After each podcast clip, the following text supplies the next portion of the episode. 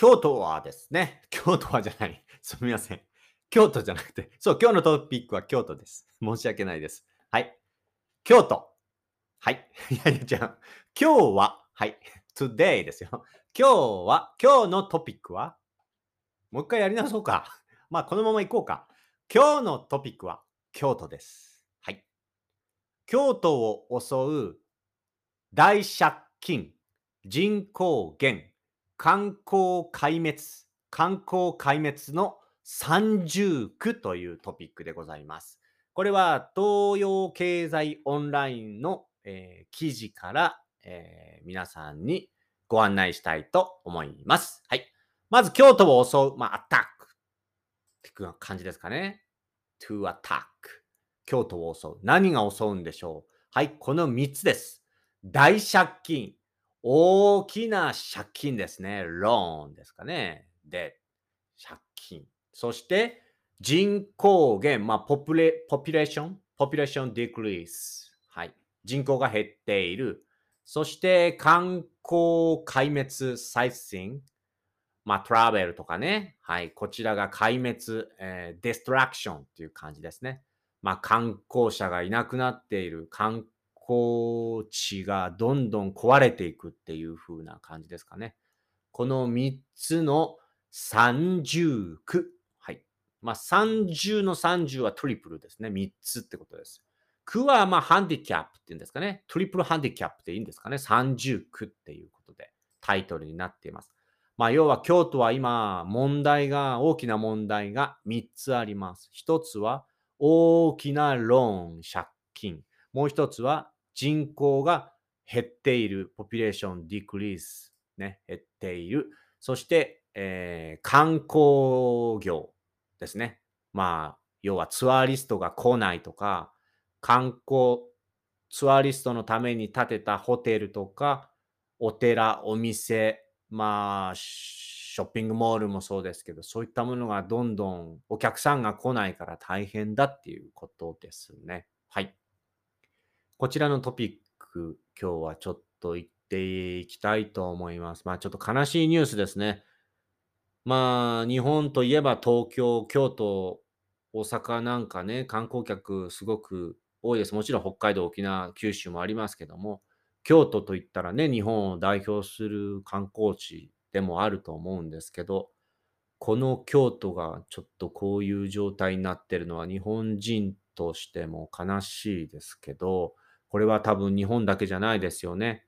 まあ、アメリカ、イギリス、フランス、スペイン、まあまあ世界中どんなところでも、タイもそうですけど、いろいろなところのメインシティとかいうかね、ツアースポットがどんどん観光客が来ないんで、お店とかもどんどん閉まっている状態だと思います。うんで、京都市。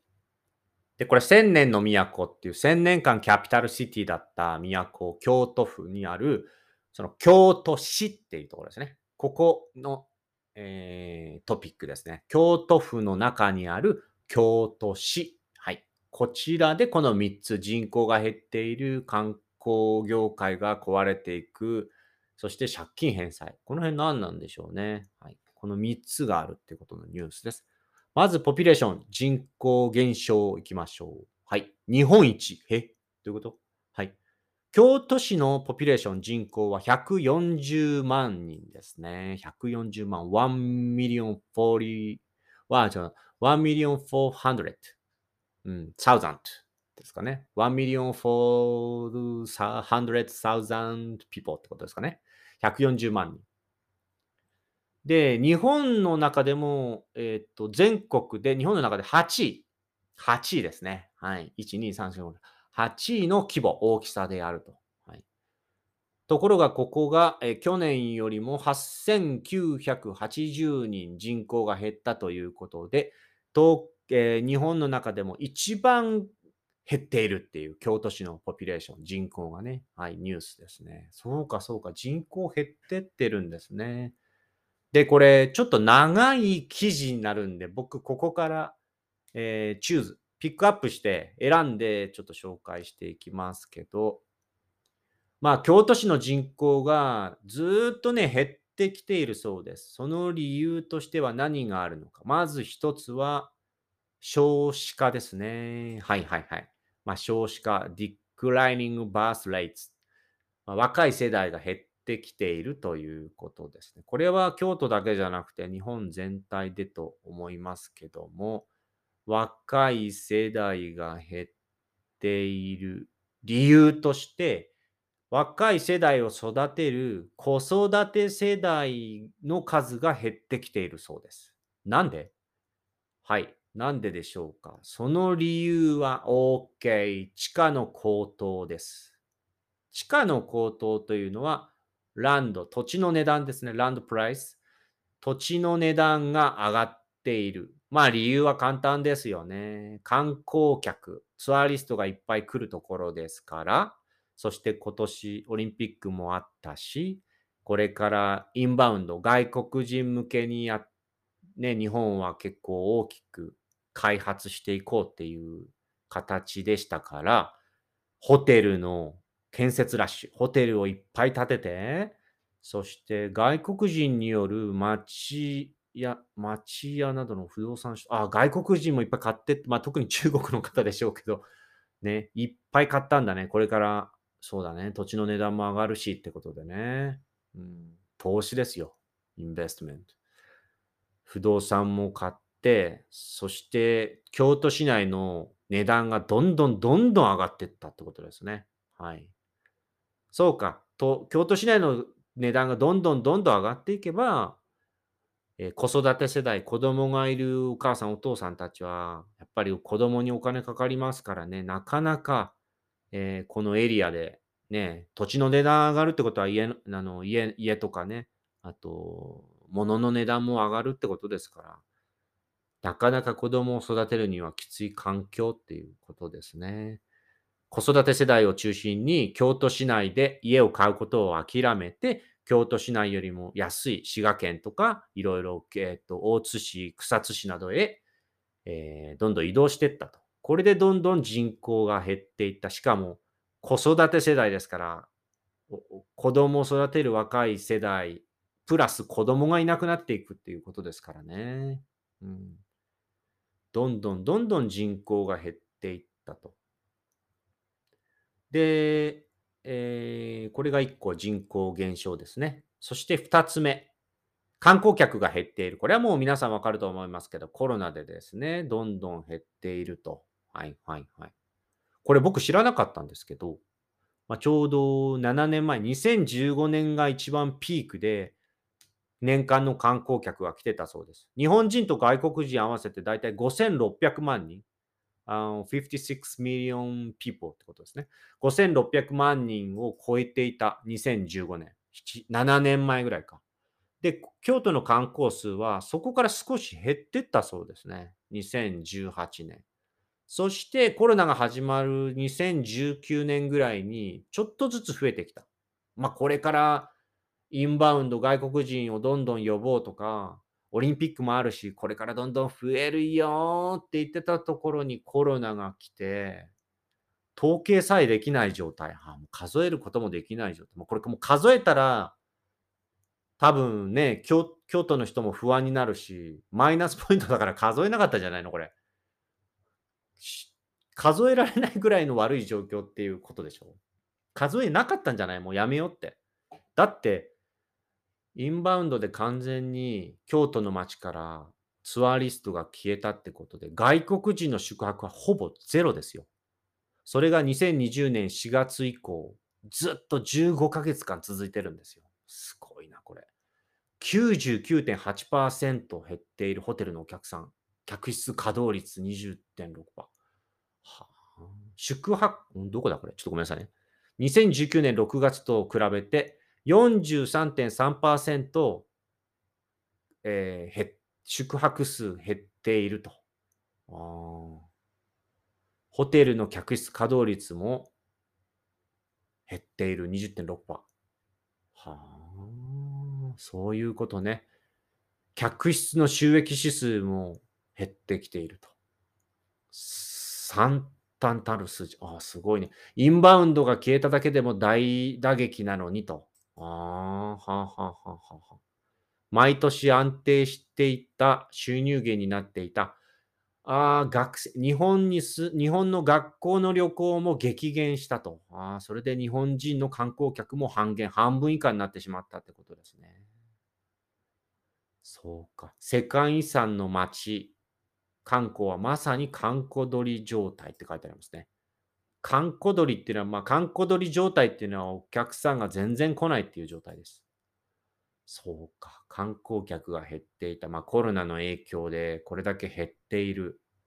しかも日本人の観光客、学校の修学旅行もなくなり、減っているっていうことですね。これが今2つ目の京都市の状況。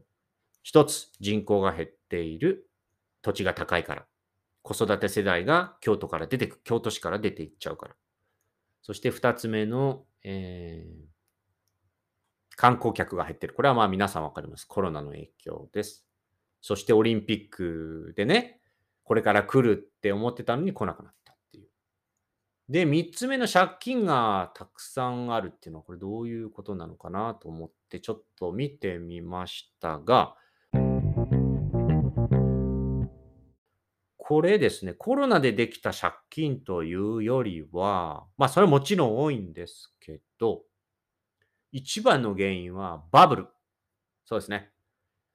せえっ、と、1980年近辺ですかね。日本がもうトップというか、この日本がものすごくお金持ちだった時代に、地下鉄そうですね。地下鉄を建てた、そうか。京都市で地下鉄を建てたんだね。東西線の地下鉄を建てたコスト。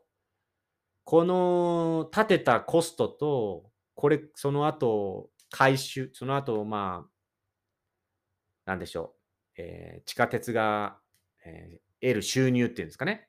プロフィットっていうか、この、収支の、この、予想を 誤ったっていうか、予想通りにいかなかったんですけどね。コストがすごいかかっちゃったってことですね。で、京都市が赤字。そうか、赤字額。赤字額約1000億円を穴埋めしたって書いてありますね。そうか、バブルの時に建てた地下鉄のコストがめちゃめちゃお金かかったってことですね。そのコストは京都市が出してたんですね。うん加えて、それプラスまあ子供たちが少ないから高齢化になって、そうか、大学生の人口が全体の1割という大学の町。若い世代少ないから、そこで働く人たちの割合が低いと。要は、税金を払う人たちも減ってしまったと。だから税金があまり取れない。そして、えー、土地の税金も、そうか、そうか、そうか、そういうことね。京都の町、そうですね、京都ってお寺とか、いろいろ古い日本の町を大切にするために、高いマンションとかビル建てられないんですよ。だから、そういった高いビルとかのその税金があまり増えにくいと。しかも、プラス、京都市にあるお寺とか神社は税金かからない、固定資産税がかからないから、そこからの税金もゲットできないってことだね。うわ、これきついですね。それプラスコロナ。それを取り戻そうと、これから外国人もいっぱい来て、日本からの、日本中から、日本中からいろいろ来て、ツアーリストが来て、オリンピックもあるし、それをどんどんそれで払っていこうと思った時にコロナが来てってことですね。影響は123億円。2021年度の予算の財源不足236億円。236億円のうち、コロナによる影響は123億円。こうして今後5年間で、えー、足りない金額が2800億円ですよ。はいはいはい。えー、アメリカの US ダラーにすると2.6ビリオンダラーってことですね。すごい金額だね。2800億円。は、これはすごいな。そしてやっぱり2800億円足りないってことは、今後、今の状態からお金をどんどん集めなきゃいけないから、そうか、バスとか地下鉄の料金とか、保育園、子供たちの職員とか給料とか、まあ国で働いてる人たちの給料とかも変えていかなきゃ、ま多分上がるってことだよね。だから、そういったところから取っていかなきゃいけないってことで、ますます子育て世代来なくなっちゃうね。高くなっちゃってね。はい、最後に成長戦略。まあ、これからどういうふうに、えー、グロースストラテジーっていうんですかね、成長戦略。これからどういうふうにやっていくかと、プランはっていうことで、ちょっと僕見てみたんですけど、まあ、シンプルに言うと、なかなか見えてこないと。コロナの影響がどうなるかもわからないと。目標は掲げたけど、どういうふうにかわからないと。一応成長戦略をいろいろ挙げたそうです。日えっと、税金払う人たちを4万人増加させるとか、市内の総生産を6000億円増加させるとか、新築の住宅を、えー、増やすとか、中古住宅の売買を、えー、1年に3000件にするとか、目標は立てたらしいけど、その目標が実現するかどうかは、まあ難しいとは書いてあるよね。そうか。この人口流出、ますますここから人が出てっちゃうから、これを止められるかっていうことで、歯止めをかける、ストップできるかっていう感じで書いてますね。はい。まあ、行政の、その、政府は、そういったいろいろ皆さんからお金をもらわなきゃいけないから、当然いろいろな、さっきも言いましたけど、電車代、バス代とか、いろいろ国の機関とか、料金上がっていくと思うんで、ますます人口が、若い世代が来るのが難しくなるんじゃないかと。プランはあるけど、どういうふうに実際やっていくか書いてないね。まあ、これが秋。まあ、間もなくもうそろそろ京都市が発表するんじゃないか。秋に公表される具体的な改革案、うんまあ、プランに市民の注目が集まっているということですね。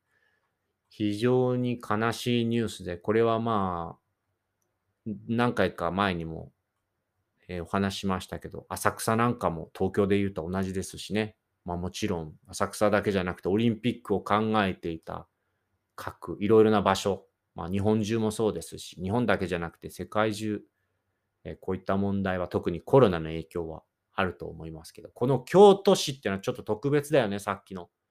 大きなビルを建てられないとか、うん。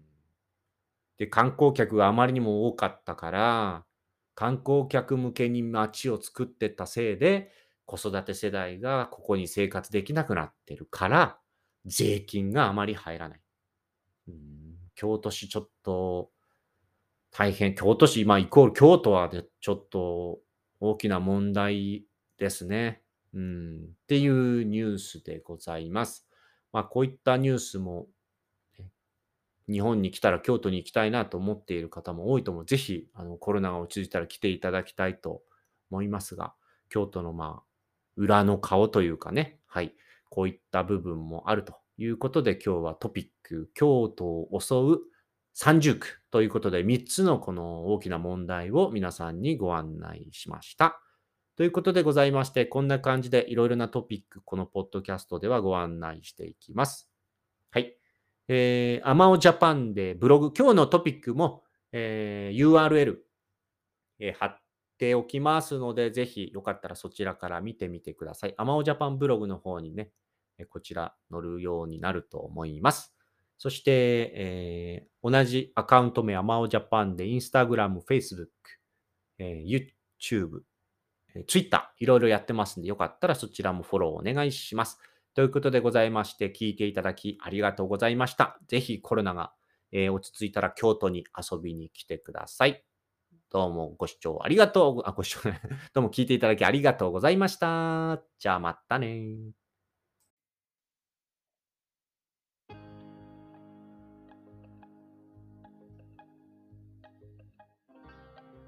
皆さんこんにちは。アマオジャパンのアマオです。このポッドキャスト番組は日本に興味がある方や日本語を勉強している方へ向けて日本のニュースやトレンド話題になった SNS や記事などを皆さんにご紹介していくポッドキャスト番組です。できるだけ優しい日本語で皆さんにご紹介していきますが、と難しかったり聞き取りにくかった時は、ポッドキャストを何回か聞きながら、リスニング練習に使っていただけると嬉しいです。もちろん何かをしながら気軽に聞いていただければと思っております。ニュースの内容については、私のアマオジャパンというブログでですね、ご紹介したトピックやニュースについてのリンクなどを載せておりますので、そちらからチェックしてみてください。